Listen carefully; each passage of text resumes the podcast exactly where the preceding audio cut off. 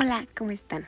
Carla Ortega de nuevo por aquí dándoles la bienvenida a un episodio más de Datos de Centavo, un podcast de Serio Serial, seriamente. En esta ocasión les traigo unas curiosidades sobre el descubrimiento de América. Y dirán, ¿por qué dije descubrimiento de una manera diferente? Porque realmente en mi modo de pensar, en mis ideologías, es más como para mí una invasión de América. Porque recuerden que América ya estaba habitada.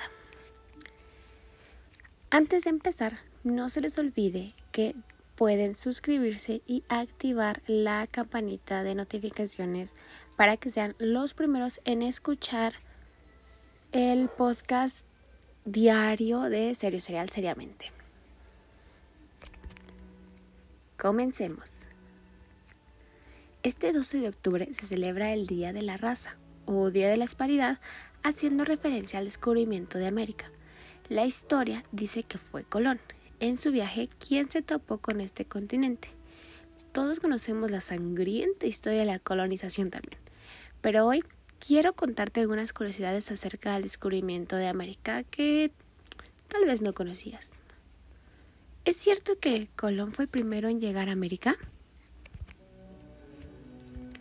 Con muchas cosas de la vida, se cree que en verdad los primeros en llegar a América fueron los asiáticos, y de ahí provienen los primeros habitantes del continente americano.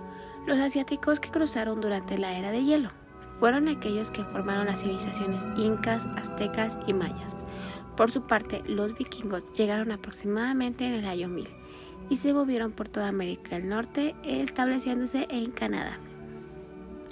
Colón no quería probar que la Tierra era redonda.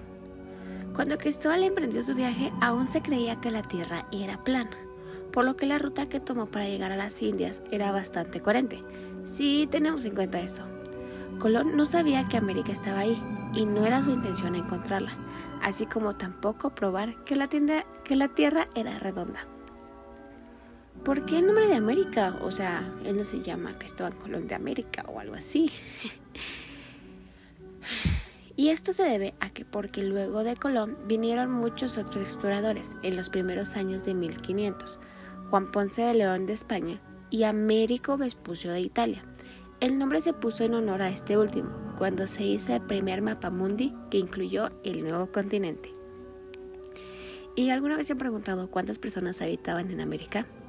Si bien durante mucho tiempo se pensó que los indígenas eran miles, lo cierto es que podían llegar a ser millones. Los aztecas solo eran 20 millones. Sin embargo, tras la conquista, las cifras se redujeron enormemente. ¿Ve por qué le digo invasión? Personajes como Hernán Cortés y Francisco Pizarro fueron los responsables de matar y enfermar a civilizaciones enteras. Y otro dato que tal vez no sabías era que Cristóbal Colón era un estafador. Y antes de seguir con estos datos curiosos de el descubrimiento slash invasión de América, no olvides activar las notificaciones para que seas el primero o la primera para escuchar este podcast de datos de centavo y todos los demás podcasts que te trae serio serial seriamente. En su viaje en 1942 había prometido una recompensa en oro a quien viera por primera vez tierra, y fue el marinero Rodrigo de Triana quien vio tierra el 12 de octubre de ese año, una pequeña isla de las Bahamas, hoy llamada San Salvador. Pero Rodrigo nunca vio su recompensa. Colón se la quedó diciendo que el día anterior había visto una especie de nebulosa de luz, pero que no había hablado porque no la había podido distinguir. Ese Colón, qué mala onda, ¿no?